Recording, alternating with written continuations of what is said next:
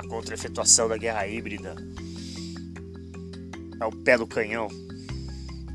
Laboratório Utopia e Mitológicas Lab. Duplo Expresso. Expresso da meia-noite. Papos da meia-noite.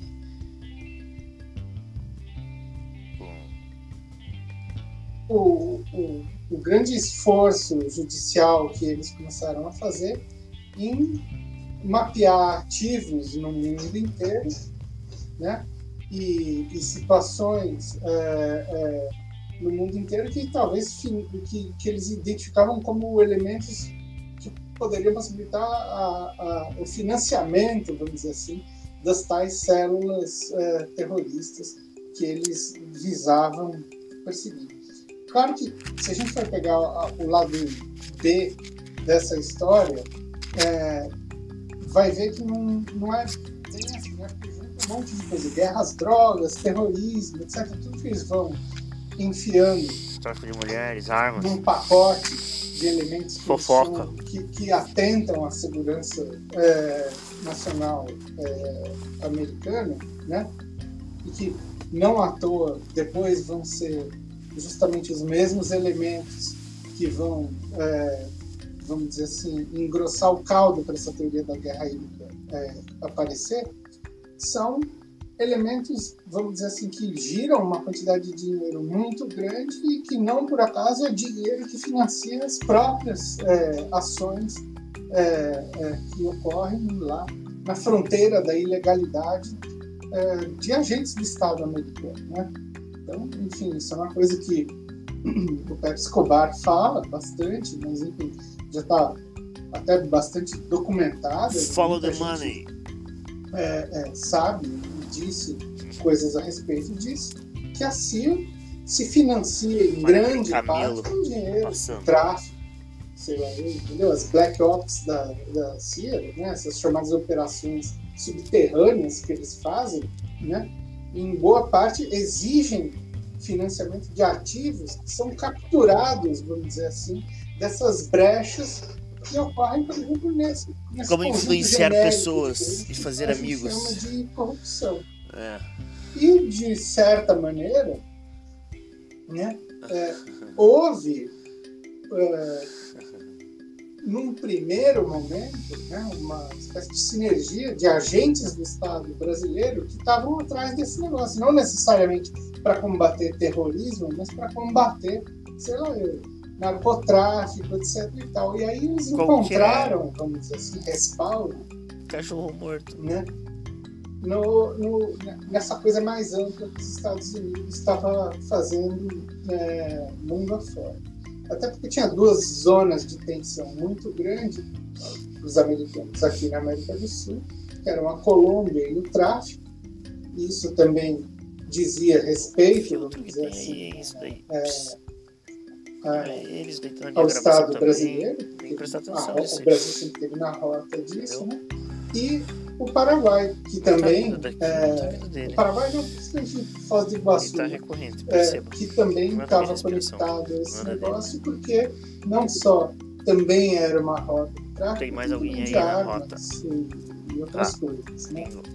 Mas aí, todas as gravações. Lá nos Estados Unidos acende o sinal amarelo, porque eles começaram Bem. a identificar que a tríplice fronteira Brasil, Argentina, Paraguai poderia ah. ser um reduto Paranaguá tem um monte é, de, de terroristas daquele grupo lá do Líbano. Né? Opa!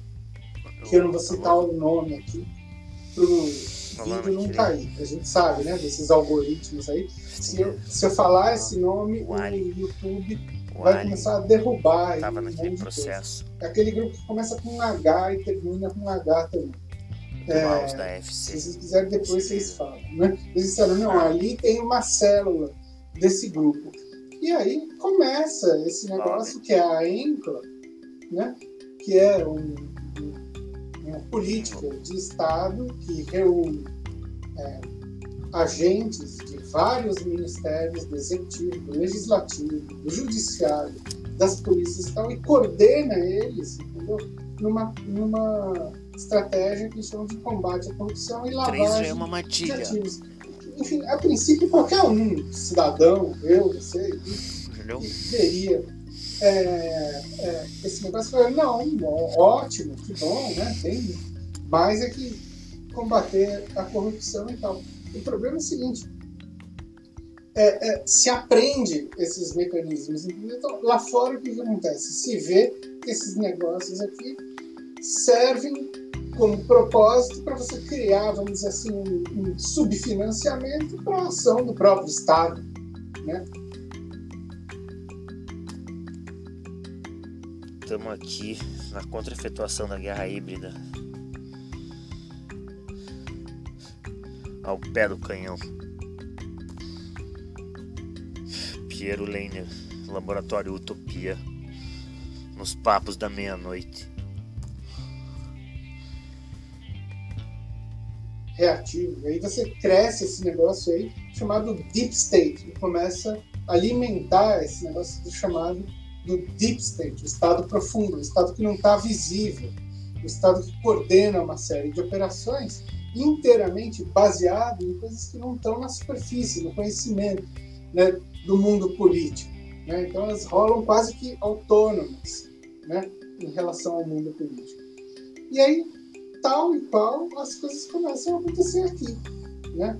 É, não exatamente no mesmo formato, é, é, que lá nos Estados Unidos, formando uma, uma, uma um enorme conjunto de agências interconectadas que agem interferindo no mundo inteiro, mas aqui você produz, vamos dizer assim, uma espécie de, de deep state que age de maneira quase que num colonialismo interno. Respira. Produzindo o mesmo tipo de relação Respira. que está na fronteira do legal e do ilegal. Respira. É, em relação à política interna brasileira. E esse negócio começa, a, enfim, a ocorrer por volta de 2003 no governo Lula 1. Respira. Né? E aí, o que, que a gente respira, viu respira. esses dias? Né? Viu aquela matéria do, do Rubens Valente sair no UOL com a história do dossiê que foi montado no Ministério da Justiça né, sobre os policiais antifascistas e os, os quatro professores. Você está na página 2 ou na página 20? Só que o que a imprensa não se perguntou, quer dizer, exceto pelo Marcelo Godoy, do Estadão, foi o único que disse quem era o tal do coronel que estava conduzindo é, a manufatura é, desse dossiê. Árvore Aí, genealógica. Mostra um pouco da biografia Dos a gente poderosos. o quê? O Ricardo Que Oliveira. é um coronel de serviço de inteligência que teve sempre na justiça. Aí quando eu fui olhar mais de perto esse negócio, é que eu vi que desde 2012, pelo menos, houve uma, uma manifestação e que foi aceita pela presidência da República em termos de ampliar a participação das três forças, Exército, Marinha e Aeronáutica, na ENCLA. E aí a gente tem que se perguntar, mas o que raios militares tem a ver com a ENCLA?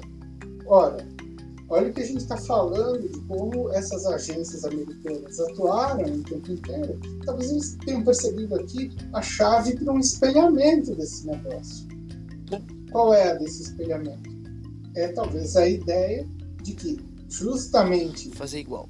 é, esse tipo de coordenação de ação é, estatal forneça um mecanismo de financiamento para esse Estado profundo, que é um Estado que está cada vez mais consolidado. Então não é uma coisa que surgiu assim, pá, entendeu? Ele, ele não está sendo implantado a partir é, de 2019, não foi o Bolsonaro que chegou e bateu guerra, um decreto é, aham. ali, e o Estado profundo É, começou é profundo. é, a agir. Não é isso, não é disso que se trata. É. Né? é uma coisa que, de alguma maneira, começou a ganhar corpo, né? e começou a estabelecer uma certa inércia né? lá atrás. Virou árvore. estabelecer a sua movimentação. Você nem percebeu. Bom, agora com o Bolsonaro você faz o quê?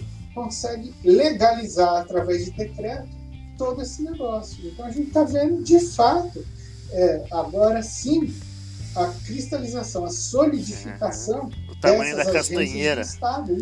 Que nasceu no seu jardim. isso Nunca mais. Vai ser uma realidade para sempre. Né? Muito difícil você conseguir desmontar isso. Ô, professor, só para entender bem, é, então quer dizer que a Enco é